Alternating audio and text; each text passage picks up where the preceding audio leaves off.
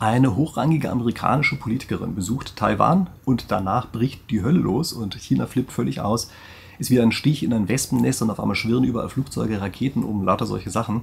Und ich möchte hier einfach mal aus spieltheoretischer Sicht der Frage nachgehen, wie ist diese Handlung eigentlich zu bewerten? Also eigentlich beide Handlungen. Wie ist einmal das von der, äh, von der US-amerikanischen Seite aus zu bewerten, dass die dort diesen Besuch gemacht haben? Und dann natürlich, sind das falsche Signale, die USA hier eigentlich aussendet, oder stecken da ganz andere Sachen dahinter? Und ist es jetzt eigentlich völlig emotional, was China dort macht? Und müssen wir vielleicht jetzt sogar damit rechnen, dass dort auch noch ein richtiger Krieg losgeht? All das sind die Fragen, denen ich in diesem Video nachgehen möchte. Wie gesagt, aus spieltheoretischer Sicht. Und das ist auch kein Wunder, denn das, was ich hier mache auf meinem Kanal, das ist jede Woche eine spieltheoretische Analyse. Und für den Fall, dass Sie das interessiert, dann denken Sie dran, es ist immer eine gute Idee, meinen Kanal zu abonnieren, damit Sie das hier jede Woche eben mitbekommen. Und ich möchte jetzt als allererstes mal der Frage nachgehen, ist eigentlich dieser Besuch in Taiwan eine Provokation durch die USA. Und das ist etwas, was man im Augenblick unglaublich oft lesen kann. Man kann auch oft lesen, dass es angeblich eine völlig falsche Art der Kommunikation sei, die dort gerade stattgefunden hat. Aber hier muss ich wirklich ganz ehrlich mal sagen, wir müssen einfach mal die Kirche im Dorf lassen und müssen uns klar machen, dass hier eine hochrangige Politikerin ganz kurz einen Besuch in einem bestimmten Staat gemacht hat, der sich selbst für unabhängig hält und sich selbst auch für unabhängig erklärt, also unabhängig sein möchte. Und wenn dann ein dritter Staat, nämlich in diesem Fall China, sich einfach hinstellt und sagt, das sei eine unfassbare Provokation, dann würde ich sagen, hat dieser dritte Staat, nämlich China, ein kleines Problem. Das heißt also, deren Reaktion darauf ist eigentlich vollkommen übertrieben. Also hier von einer Provokation zu sprechen, halte ich schon mal grundfalsch weil das etwas ist, letztlich eine Story ist, die China durch Aufbauschen überhaupt erstmal so lostritt. Aber vergessen wir mal diesen Teil. Was ist eigentlich das Wesen einer, einer Provokation? Und das Wichtige bei einer Provokation ist, es ist eine Handlung, die die andere Seite zu einem unüberlegten Handeln, vielleicht sogar fehlerhaften Handeln verleiten soll. Ja, also absichtlich, das ist so angelegt, dass der andere sich ärgert, dann auf einmal aufbraust und daher plötzlich irgendwelche völlig falschen Handlungen begeht. Müssen wir damit rechnen, dass das hier der Fall ist? Also ich würde eher sagen, nein, das ist ziemlich sicher hier nicht der Fall, sondern hier geht es eher um eine Eskalation. Also von beiden Seiten haben wir es hier eher damit zu tun, dass sie nicht die andere Seite provozieren wollen, sondern sie wollen eine gezielte Eskalation äh, anstreben. Und wir gucken uns auch gleich an, was dahinter steckt. Also es hat einen Grund, dass das so ist. Und eine Interpretation davon kann natürlich sein, dass es einfach eine sogenannte Kriegslist ja, also äh, Strategeme, das ist immer der hochtrabende Ausdruck dafür. Gerade in China kennt man 36 solcher Strategeme. Das ist übrigens auch das, womit ich diesen Kanal hier irgendwann mal angefangen habe. Also es gibt die 36 chinesischen Strategeme und da gibt es zum Beispiel ein Strategem mit der Nummer 13. Das heißt, aufs Gras schlagen, um die Schlange aufzuscheuchen. Ja, und das ist natürlich ein bisschen so, was hier passiert. Ja, man piekst sozusagen mal rein und dann guckt man sich mal an, wie stark ist denn eigentlich die militärische Bereitschaft der jeweils anderen Seite oder überhaupt die Bereitschaft für irgendwelche Handlungen der anderen Seite. Ja, das ist eine Interpretation dieses, dieser Handlungsweise, die wir hier haben und auch eine Interpretation des Strategems, ja, wie es immer so ist bei solchen Strategien, bei solchen Kriegslisten, die haben sozusagen unterschiedliche Ausprägungen. Und ich kann mich natürlich an so einer Stelle nicht beherrschen, Ihnen zumindest einmal kurz mein Buch hochzuhalten, die 36 Strategeme der Krise. Ja. Also sehr interessantes Buch, ähm, kann ich natürlich leicht sagen, weil ich es selber geschrieben habe, aber ich glaube, es ist wirklich ganz interessant, weil ich da drin einfach mal drauf eingehe, was diese 36 Strategeme, was sie eigentlich mit Krisen zu tun haben. Ja, und Sie merken auch, das ist jetzt natürlich wieder eine Krise und da kann man, glaube ich, sich schon mal ansehen oder überlegen, dass äh, sozusagen dieses, die bestimmten Methoden, die bei diesen Kriegslisten dahinter stecken, dass die jeweils, sagen wir mal, einen tieferen Sinn haben, den man auch jeweils erkennen kann. Ja, also das ist eine Idee, äh, sich dieser Sache zu nähern. Also Strategien sind immer eine interessante Sache. Kaufen sich gerne das Buch. Da stehen interessante Dinge drin, aber ich möchte jetzt mal eine ganz andere Interpretation nehmen, nämlich die, der klassischen Spieltheorie. Ja, bei der Spieltheorie ist es immer so, bei unserer westlichen Spieltheorie ist es so, dass man vom rationalen Verhalten beider äh, oder aller Parteien ausgeht. Bei den Strategien dagegen ist es ja immer so, der eine überlistet den anderen. Ja, das heißt, der eine kann nicht vollständig rational gewesen sein. In aller Regel sind es alle beide nicht, die vollständig rational waren. Aber wie auch immer, das ist die Idee bei den Kriegslisten. Bei den Strategien in der klassischen Spieltheorie ist immer die Überlegung, dass beide Seiten vollständig rational sind und äh, sozusagen keine Fehler machen. Und wir gucken uns das jetzt einfach mal an, diese Spielsituation, wie man die hier modellieren kann. Ich habe dafür mein iPad vor mir liegen, habe ein paar Sachen vorbereitet, die ich Ihnen einblenden werde. Und äh, man, also die Modellierung, die ich diesmal verwende oder die Darstellung ist ein bisschen andere. Also vielleicht kennen Sie das aus meinen vergangenen Videos zur Ukraine, dass ich dort sehr oft die Sachen dargestellt habe als die sogenannte extensive Form, das mit solchen Spielbäumen. Da kann man immer ganz genau sehen, wer wann zieht und man hat immer eine feste Zugreihenfolge und so etwas. Das habe ich hier nicht genommen, sondern ich verwende hier die sogenannte strategische Form, bei der einfach die Strategien einander gegenübergestellt werden.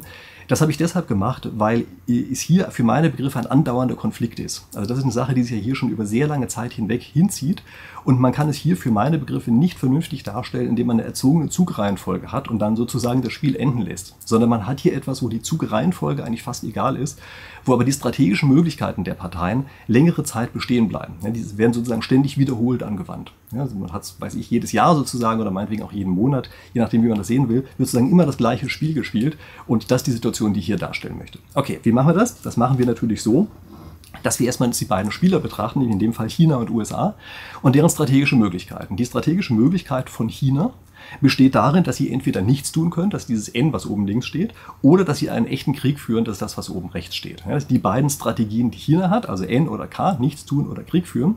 Und die USA haben ebenfalls zwei Strategien, nämlich sie können ebenfalls nichts tun, egal was China macht, das ist das, was oben steht, oder sie können eine Drohung aussprechen und auch wahr werden lassen, in dem Augenblick, wo China was macht, das ist dieses D, was sie unten haben. Ja, das sind also die beiden Sachen. Und ein Spielausgang entsteht jetzt durch die Gegenüberstellung dieser beiden Strategien. Ja, also weiß ich, wenn zum Beispiel beide N sagen oder so ist, dann landen wir eben oben links und das ist der entsprechende Spielausgang, der dann gegeben diese äh, Strategien jeweils erfolgt. So, um zu beurteilen, was man jetzt in einer solchen Situation eigentlich macht, muss man sich ansehen, wie die Auszahlungen sind. Und ich habe Ihnen hier die Auszahlungen erstmal reingeschrieben für China. Auszahlung ist nicht unbedingt Geld oder so etwas, ja, sondern das ist einfach nur ein Maßstab dafür, wie gut oder wie schlecht ein Spieler einen bestimmten Spielausgang findet. Ja, nicht mehr, nicht weniger ist das Ganze. Heißt trotzdem immer Auszahlung. Ja.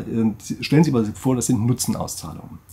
Was passiert jetzt für den Fall, dass China die Strategie wählt, nichts zu tun, also alles so zu lassen, wie es jetzt ist? Na, dann kriegen Sie natürlich die Auszahlung von Null. Wenn ich sage natürlich, heißt das nicht, dass diese Null jetzt besonders gut oder schlecht ist oder neutral oder so etwas, sondern ich sage, wir normieren das auf Null. Also Null bedeutet, das ist die Ausgangssituation. Das kann auch schlecht sein. Ja, also es kann sein, dass China das als keine schöne Situation empfindet, aber wir normieren das auf Null. Man sagt mal so schön, ohne Beschränkung der Allgemeingültigkeit. Also ich kriege oft Zuschriften, wo mir die Leute sagen, naja, das ist doch keine Null, sondern das ist doch was ganz Gutes oder was ganz Schlechtes oder so etwas. Wir normieren das auf Null. Das ist erstmal das, äh, was wir uns hier bewusst machen müssen. Und die anderen Auszahlungen werden sozusagen im Verhältnis dazu gesehen. Was passiert jetzt für den anderen Fall? Was passiert für den Fall, dass China einen offenen Krieg führt? Da gibt es zwei Möglichkeiten, nämlich entweder die USA halten sich raus, ja, grummeln so ein bisschen vor sich hin, aber mischen sich nicht weiter ein. In dem Fall kann China wahrscheinlich Taiwan einnehmen und kriegt eine hohe Auszahlung von plus 9. Wahrscheinlich ist damit einberechnet. Ja? Das muss nicht klappen, aber wir nehmen sozusagen die Wahrscheinlichkeit, äh, die wir im Augenblick dem Ganzen zuordnen können, gehen davon aus, dass es ihnen tatsächlich auch gelingt und deshalb steht da diese Auszahlung von plus 9. Also es ist besser, als wenn sie nichts tun würden. Aber wenn die USA intervenieren würden, also wenn sie ihre Drohung wahr machen würden, das ist unten rechts, dann wäre das für China schlechter als der Ausgangszustand. Also sie marschieren lieber nicht in Taiwan ein, wenn sie davon ausgehen müssen, dass sich Amerika mit einmischt in die ganze Sache. Ja, das ist erstmal die Situation, die wir hier aus chinesischer Sicht haben. Aber natürlich dürfen Sie nicht die Rechnung ohne den Wirt machen, denn Sie müssen sich jetzt natürlich fragen, ja, was werden die USA denn tun? Es wäre grundfalsch, hier einfach mit Wahrscheinlichkeiten zu arbeiten. Ja, die Amerikaner würfeln nicht einfach, was sie tun, zumindest nicht in diesem Fall, sondern es machen sie, treffen ihre Entscheidung aufgrund strategischer Überlegungen. Damit wir diese strategischen Überlegungen verstehen können, müssen wir uns auch angucken, was sind denn die Auszahlungen an die USA. Das sind diese anderen Zahlen, die ich jetzt hier hingeschrieben habe. Ja, die schwarzen Zahlen gehen an die schwarz geschriebene USA, die blauen Zahlen gehen an das blau geschriebene China oder der Spaltenspieler, der hier oben ist, äh, der hat immer die zweiten Zahlen. Ja, so kann man sich das klar machen. Welche Auszahlungen kriegen also die USA, wenn China nichts tut? Naja, wenig überraschend, wir normieren das wieder auf Null. Das heißt, in dem Fall kriegen auch die USA Null. Was passiert jetzt, wenn, ähm, wenn China einmarschiert einen echten Krieg macht, in Taiwan einmarschiert und die USA dabei stehen und nichts tun. Naja, offenbar finden die das schlechter und ich habe das jetzt einfach mal auf minus 4 festgesetzt. Ich werde Ihnen gleich sagen, warum äh, das jetzt eine Sache ist, über die wir nochmal genauer nachdenken müssen. Aber wir gucken uns erstmal das nächste an. Wir gucken uns nämlich an, was passiert eigentlich für den Fall, dass China einen Krieg anzettelt, also einmarschiert in Taiwan und Amerika dann tatsächlich die Drohung wahr macht und ebenfalls militärisch eingreift. Ich habe das hier gesch äh, geschrieben als minus 6. Also das heißt, denen ist jetzt sozusagen Taiwan weniger wert, als die Kosten dieses Krieges sind. Das ist eine Annahme. Da steht jetzt nicht so fest, dass das genau so ist, sondern ich sage, wenn dies die Auszahlungsstruktur ist, falls dies die Auszahlungsstruktur ist, dann folgt die Analyse, die jetzt gleich kommt. Passen Sie auf, das ist nicht die endgültige Analyse. Ja? Wir ändern die ganzen Sachen noch, aber für den Fall, dass also dies die Situation ist, können wir uns jetzt die strategischen Möglichkeiten nochmal genauer ansehen der einzelnen Parteien und stellen hier fest, dass es aus chinesischer Sicht sehr einfach ist. Also die werden einmarschieren, wenn die USA nichts tun, sie werden nicht einmarschieren, wenn die USA was tun. Das sind diese Pfeile, die jeweils andeuten, äh, was gegeben das Verhalten des anderen für einen selber das Beste ist. Ja? Man spricht da gerne von bester Antwort. Jetzt gucken wir uns mal die amerikanische Verhaltensweise an. Für den Fall, dass China nichts macht, ist ihnen egal, was sie tun. Für den Fall, dass China einmarschiert, Dann sagen sie aber, oh Moment mal, der Krieg ist uns aber zu teuer. Wir werden Korea, äh, Korea sage ich schon, ähm, Taiwan nicht verteidigen. Und weil wir es nicht verteidigen, heißt das, oder weil USA äh, Taiwan nicht verteidigt, heißt das, der Pfeil zeigt nach oben. Ja, das ist die beste Antwort auf das Einmarschieren der Chinesen, wäre hier äh, nach oben zu gehen, also in anderen Worten nichts zu tun. Das Ganze führt zu zwei sogenannten Nash-Gleichgewichten. Sie erkennen Nash-Gleichgewicht in solchen Diagrammen immer daran, dass die Pfeile in ein Feld hinein zeigen. Ja, daran erkennen Sie dieses Nash-Gleichgewicht. Sie haben hier zwei solcher Nash-Gleichgewichte. Sie haben nämlich einmal das Gleichgewicht unten links, Amerika droht etwas zu tun, muss es aber nicht zeigen, dass sie es tatsächlich umsetzen werden und China lässt sich dadurch abschrecken, macht nichts. Oder aber China macht etwas und Amerika steht dabei und tut nichts, guckt einfach nur zu. Dieses Gleichgewicht unten links hat einen Nachteil. Es hat den Nachteil, dass die USA die Drohung nie umsetzen müssen, und das wiederum bedeutet, dass für den Fall, dass China sich einfach nicht an dieses Gleichgewicht hält, einfach sagt, nur wir glauben aber nicht, rütteln wir doch mal ein bisschen in der ganzen Geschichte und probieren mal aus, marschieren einfach mal kurz rein, sie dann äh, zerknirscht feststellen werden, man würde ihr nicht verteidigen. Das heißt, in dieser Konstellation, die wir hier gerade haben, ist das Gleichgewicht oben rechts das einzige sozusagen plausible Gleichgewicht, was noch übrig bleibt. Das heißt also, wir können bei dieser Konstellation relativ sicher davon ausgehen, dass früher oder später äh, China einmarschieren würde und die USA praktisch nichts tun. Die kritische Annahme, die dahinter steckt, ist die, dass der, der Krieg sozusagen es nicht wert ist, Taiwan zu retten. Geben wir diese, andere mal, äh, diese Annahme gerade mal auf. Stellen wir uns mal vor, die USA würde sagen, also so bewerten, ja, für sich selber, würde es für sich so bewerten, dass sie sagen, Taiwan zu verlieren, Taiwan für den Westen zu verlieren, das ist eine so teure Angelegenheit. Nee, das, ist, das führt bei uns zu einer Auszahlung von minus sieben. Das ist die, die ich jetzt einmal oben rechts hingeschrieben habe. Ja, das ist viel schlimmer, als am Ende den offenen Krieg zu führen und damit Taiwan in irgendeiner Form für den Westen zu retten, vielleicht auch für die eigene Demokratie zu retten, je nachdem, wie man das interpretieren möchte. Was passiert jetzt eigentlich, wenn das die Situation wäre? Nun, Sie merken sofort, dass das Abweichungsdiagramm von eben hat sich natürlich jetzt geändert. Jetzt ist es so, dass die Amerikaner die Drohung tatsächlich auch wahr machen würden. Sie sehen das daran, dass auf der rechten Seite der Pfeil jetzt nach unten zeigt. Also oben würden sie ja minus 7 verlieren, ja. unten kriegen sie nur minus 6. Das heißt also, minus 6 ist zwar schlimm, aber weniger schlimm, ähm, als Taiwan zu verlieren. Und infolgedessen würde es dazu führen, dass die USA ihre Drohung auch wirklich wahr machen. Und deshalb wenn China das sieht, dann sagen sie, okay, nee, dann, dann lassen wir das Ganze mal lieber und wir landen eben bei diesem anderen Gleichgewicht, was eben noch das, un, äh, das unplausible Gleichgewicht war, ähm, unten links. Ja? Das heißt also, wir gehen jetzt sozusagen von dem strategischen Verhalten führt das eben wirklich dazu, dass jetzt die, die Situation, dass China nicht einmarschiert, eine stabile Situation ist. Also das ist erstmal die Analyse, die wir hier haben. Und was vor diesem Hintergrund müssen wir uns jetzt überlegen, was bedeutet jetzt eigentlich, dass Amerika sagt, wir schicken jetzt eine Politikerin, eine hohe Politikerin nach Taiwan, dass sie dort einfach mal reingeht. Was bedeutet das? Das ist eine ganz klare Kommunikationsstrategie. Also das ist nicht etwa Gratismut. Wir haben in der letzten Zeit häufiger lesen können, dass wir hier einfach nur Gratismut, ja, würde sich jemand profilieren wollen, lauter solche Sachen, oder es wäre eine schlechte Kommunikationsstrategie der USA. Nein, das Gegenteil ist der Fall. Das ist eine ganz hervorragende Kommunikationsstrategie der USA. Und sie sagen, pass auf, liebes China, diesmal ist es anders. Das ist nicht so wie bei der Ukraine, sondern hier würden wir auch militärisch verteidigen. Das ist übrigens ein Ausspruch, der von amerikanischer Seite auch in den letzten Wochen tatsächlich auch genau so gesagt worden ist. Im Gegensatz zu der Geschichte bei der Ukraine damals. Sie können sich nochmal mein anderes Video ansehen, äh, wo ich der Frage nachgegangen bin, ist Deutschland schuld an dem Ukraine-Krieg? Das ist natürlich ein bisschen plakativ gesagt. Ich habe die Aussage übernommen von einem anderen. Aber da habe ich gezeigt, dass ein Großteil des Problems, dass der Krieg überhaupt bei der Ukraine losgegangen ist, daran lag, dass vorher eben nicht eine Kommunikation in dem Stil stattgefunden hat, wie wir sie hier gerade erleben. Also diese Art von Kommunikation ist einfach extrem wichtig. Und was hier passiert ist, dass man die Stärke des anderen austestet und seine eigene demonstriert auf einem Vorkrisenniveau. Ja, das ist so ein bisschen so, wie, weiß ich, wenn Eltern äh, versuchen, Machtkämpfe mit ihren Kindern zu spielen. Wenn sich bei Affen die Nackenhaare aufstellen, damit sie größer wirken, oder wenn Haaren äh, die Federn weit aufspreizen, all solche Sachen, das sind ja auch alles Kommunikationsformen, die vor dem eigentlichen Konflikt stattfinden. Und hier geht es im Wesentlichen darum, dass Amerika versucht, China davon zu überzeugen. Passt auf, liebe Chinesen, oben rechts die Auszahlung bei uns, das ist kein Minus 4. Das braucht ihr nicht zu glauben, dass es Minus 4 ist, das ist Minus 7. Das finden wir schlimmer, als diesen Krieg zu führen. Wir sind bereit, diesen Krieg zu führen. Und ihr werdet jetzt auch sehen, der Krieg wird von unserer Seite so geführt, für den Fall, dass ihr weiter eskalieren solltet. Das ist letztlich die Kommunikationsstrategie, die dahinter ist. Wir müssen jetzt natürlich die Frage stellen, warum braust denn China eigentlich so auf?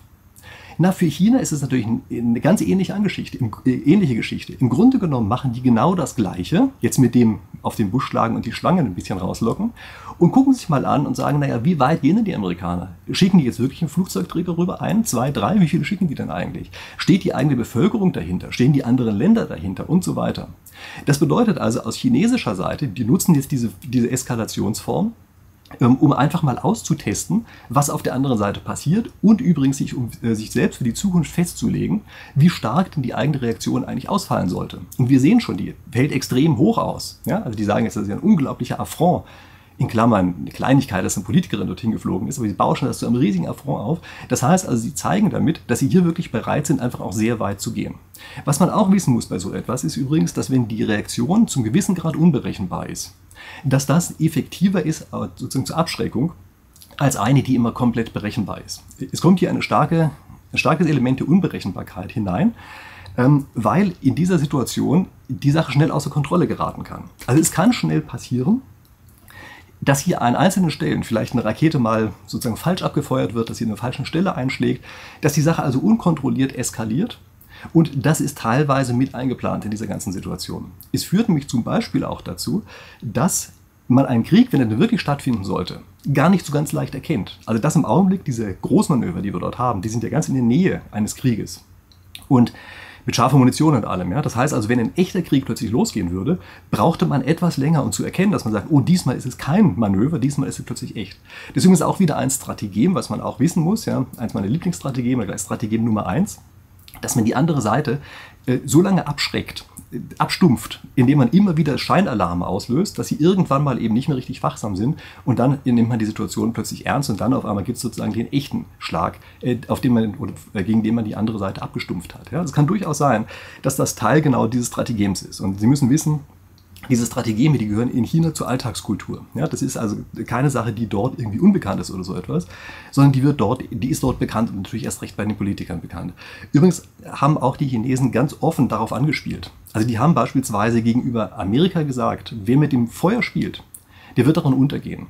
Ähm, also ich weiß nicht, ob das jetzt ganz richtiges Zitat ist, aber so sinngemäß haben die das gesagt. Und das ist eine ganz klare und offene Anspielung auf diese Art von Eskalation. Ja, also das, was ich eben beschrieben habe, nennt sich im Englischen Brinkmanship. Das ist ein Abgrund, den man runterfällt. Im Chinesischen, wohl auch im Deutschen, ist das eher so etwas, dass man sagt, das ist ein Spiel mit dem Feuer. Das Feuer kann plötzlich unkontrolliert größer werden. Und das ist aber eine ganz ähnliche Idee, die dahinter steht. Und wie gesagt, das ist etwas, was hier China ganz offen mit ausgesprochen hat. Das heißt also, das ist Teil genau dieser Strategie, die die dort im Augenblick anwenden.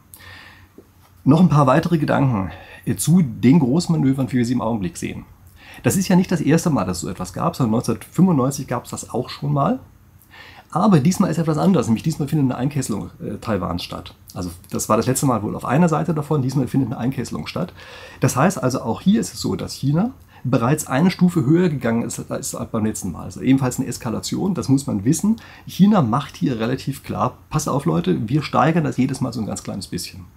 Und wenn wir gerade bei einer Einkesselung sind, das ist natürlich zugleich auch eine Seeblockade. Also da kommen im Augenblick keine Schiffe mehr durch. Und es ist ein Punkt, auf den ich immer wieder hinweise, nämlich das sind faktisch Sanktionen Chinas gegen den Westen. Also Sie wissen, dass die bei uns die Lieferketten ohnehin schon stark gestört sind, dass wir deshalb extreme wirtschaftliche Produktionsprobleme bekommen das weiß China natürlich auch und China spielt ganz offen damit. Die haben erst mit ihren Corona-Maßnahmen und jetzt eben auch durch solche Sachen dafür gesorgt, dass eben die Lieferketten noch weiter gestört werden. Ich habe öfter die Reaktion von meinen Zuschauern bekommen, dass sie mir gesagt haben, ach, da nehmen wir uns zu wichtig und das machen die schon nicht unseretwegen, sondern das sind alles nur innenpolitische Gründe. Kann sein, dass diese innenpolitischen Gründe auch existieren. Aber ich finde, es, es ist einfach viel zu auffällig, dass hier tatsächlich immer wieder Maßnahmen erfolgen, die praktisch Sanktionen insgesamt gleichgestellt sind. Und äh, ich kann also nicht anders als auch hier davon auszugehen, dass dies eben zum gewissen Grad Sanktionen gegen den Westen sind, die wir hier gerade sehen, in dem Augenblick eben durch diese faktische Seeblockade, durch diese großen Manöver. Eine andere Frage, die natürlich offen im Raum steht, ist, wie geht es eigentlich mit Taiwan in der Zukunft weiter? Und da gibt es zwei gegenläufige Aspekte. Es gibt einmal den Aspekt, der sagt, Taiwan ist im Augenblick deshalb so wahnsinnig wichtig, weil die diese Chipfabriken haben. Die werden jetzt aber an allen möglichen Stellen auf der Welt woanders auch gebaut. Infolgedessen wird Taiwan in der Zukunft immer unwichtiger und irgendwann wird es so unwichtig, dass man es einfach fallen lässt. Sie dürfen aber andere, eine andere Sache nicht vergessen und das ist eben diese, diese andere Aspekt, der dahinter steht, nämlich man sieht jetzt auf einmal auch, dass China eine aggressive Großmacht ist oder sein will. Und bisher hat es so ein bisschen den Charme eines Entwicklungslandes. Ja, Sie müssen sich vorstellen, ja noch vor wenigen Jahren war China ja von der Wirtschaft her auch winzig klein. Das ist jetzt auf einmal nicht mehr so. Und deshalb ist sozusagen dieser Bonus, den man als Kleiner hat, ist jetzt auf einmal weg. Also es kann sehr gut sein, dass jetzt auf einmal die Weltgemeinschaft, nicht nur der Westen, sondern die Weltgemeinschaft sagt, hoppla, die werden uns aber ein bisschen gerade zu mächtig und zu aggressiv. Und wir werden jetzt Taiwan als einen Stellvertreter nehmen, an dem die sich erstmal abarbeiten können und an dem die erstmal ihre Großmannssucht blockiert wird. Also es kann sehr gut passieren, dass die Weltgemeinschaft jetzt auf einmal Taiwan erst recht richtig stützt, damit eben China sich nicht einfach aggressiv ausweiten kann. Wie gesagt, es gibt diese beiden gegenläufigen Aspekte. Äh, ich würde jetzt erstmal vermuten, dass der zweite Aspekt, stärker gewichtet ist als der erste. Also das mit den Chipfabriken, das ist eine temporäre Sache, das wird sich in einigen Jahren gegeben haben und da wird es auch an anderen Stellen auf der Welt äh, diese Chipfabriken geben. Aber ich glaube, dass es sich immer eher ähm, weiter zu so einer Stellvertretergeschichte hin entwickelt und eben auf diese Art und Weise die Weltengemeinschaft, und das betone ich wirklich so, sage nicht einfach nur der Westen, sondern die Weltengemeinschaft sagt, okay, China wird uns im Augenblick einfach zu aggressiv, zu gefährlich und wir werden jetzt deshalb, gerade deshalb, Taiwan weiterhin stützen. Okay, ist natürlich eine Vermutung, muss nicht so sein, aber ist für meine Begriffe ein sehr wahrscheinliches Szenario. Und natürlich muss man sich jetzt auch die Frage stellen, wird äh, China eigentlich in Taiwan einmarschieren? Ähm, dazu muss man sich auch kurz überlegen, vor einiger Zeit war eigentlich gar kein schlechter Zeitpunkt dafür. Also Sie müssen sich vorstellen, in dem Augenblick, wo Russland gerade in die Ukraine einmarschiert ist, das war ein Zeitpunkt, da war der Westen praktisch paralysiert. Und diese Lähmung, die da war, das wäre eigentlich eine Situation gewesen, in der China sagen, hätte sagen können, okay, jetzt machen wir schnell auch noch unseren Zug. Und da hätte der Westen, glaube ich, fassungslos davor gestanden, hätte gar nichts tun können. Aber das hat China nicht gemacht, aus verschiedensten Gründen. Vielleicht, weil sie militärisch noch nicht so weit sind, vielleicht, weil sie nicht gut genug vorbereitet waren. Und ich sehe nicht, dass sich das bis jetzt komplett geändert hat. Also wenn sie es damals nicht gemacht haben, sehe ich eigentlich nicht, dass sie heute einen Grund haben sollten, es zu tun. Ich halte es für wesentlich wahrscheinlicher, dass wir jetzt ein vor, auf Vorkrisenlevel geartete Kommunikation haben. Das halte ich für das wahrscheinlichere Szenario, aber ich möchte betonen, das sind immer Szenarien und es kann natürlich auch was anderes passieren. Also es kann beispielsweise passieren, dass einfach Gelegenheit Diebe macht.